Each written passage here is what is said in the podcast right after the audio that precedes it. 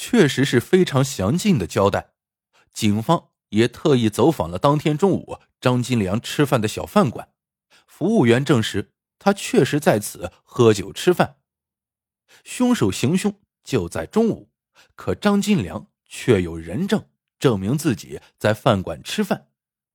看来这条线索似乎也没有价值了。不过那人似乎有点神经叨叨的。就在警方准备转身离开小饭馆的时候，服务员嘀咕了一句话：“怎么个神经法？”敏锐的侦查员问道。服务员接下来说出了当天张金良在饭馆时的古怪。当天中午，张金良来到饭馆。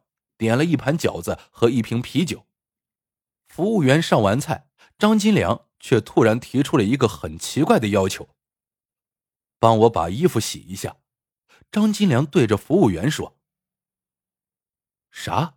没听说过到饭馆吃饭还要叫人家洗衣服的？”虽说有些不情愿，服务员还是接过张金良脱下来的衣服，将其拿到后厨给冲洗了一遍。半小时后，张金良结完账便转身离开了。服务员收拾桌子，发现啤酒是喝完了，可是，一盘饺子一个也没动。你说这人怪不怪？侦查员听到这里，已经了然于胸。好你个张金良，绝对心里有鬼。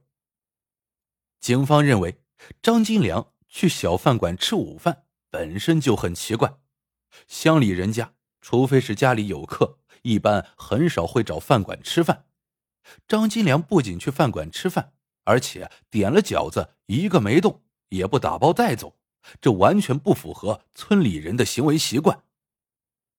他还叫服务员洗衣服，难道那件衣服上沾了什么不应该有的东西，比如血迹？目标已经确定。警方准备采取行动。在此之前，警方还暗中取得了张金良当天让服务员清洗的那件衣服，经过检测，衣服上果然被检出残留有死者的血迹。另外，张金良还有一个硬性指标，也非常符合凶手特点。根据法医对小丹尸体的尸检，凶手的分尸手法极为熟练。他似乎对人体的关节组织非常熟悉，能够达到这种境界的人，不是外科医生，便只能是屠夫了。而张金良正是一个拥有二十年杀猪经验的杀猪匠。最终，张金良被缉拿归案。不管他如何狡辩，终究还是逃不脱证据确凿。我们现在只想知道真相。这起迷雾重重的案子，真相到底是什么？以下是张金良对案件的经过交代。张金良确实一直对孙英有想法，虽说已经五十二岁，却依旧心怀不轨。这些年，刘家人没有对此发作，张金良便时不时的还会去刘家转悠一番，就算是闹不出大事但是总喜欢对孙英动手动脚。案发当天上午九点多，张金良又来到刘家。此时的刘家，孙英恰好外出办事，刘成去镇上卖水果，儿子刘东也不在家，只有未过门的儿媳妇小丹独自在屋里玩手机。眼见着年轻貌美的小丹，老不正经的张金良起了色心。随即，张金良上前搂抱小丹，欲行不轨之事。小丹自然是不愿意，两人随即扭打在了一起。为了怕小丹大声呼救惊动其他人，张金良下手过重，掐死了他。此时此刻，冷静下来的张金良才发现事态严重，自己杀死了心上人孙英的儿媳妇孙英必定是要和他拼命的。看来这辈子和他是没有什么可能了，干脆一不做二不休，把孙英也杀了，一了百了。就这样，张金良在刘家将小丹尸体淡定分尸，又将其扔进水井里藏匿。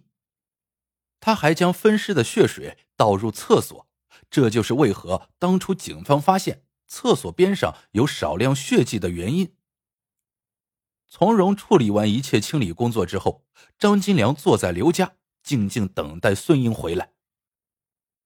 根据村民当时的回忆，孙英是在十一点十分左右骑着电瓶车回家的。此时，张金良已经拿着菜刀，一直在刘家等着。孙英回家后，正在西屋内停放电瓶车，张金良从身后扑过来，挥刀就乱砍一番。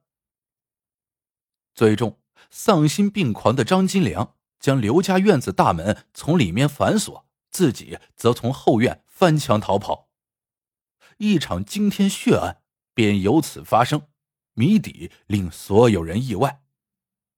或许根本没有人猜中最终的结局会是这样的一番真相。刘家一天之内两人遭此横祸，凶案发生的缘由却并非刘家人之过。可恨的只有张金良一人，如此凶残狠毒之人，即便是判处死刑，也无法弥补两条人命带给刘家人的伤痛。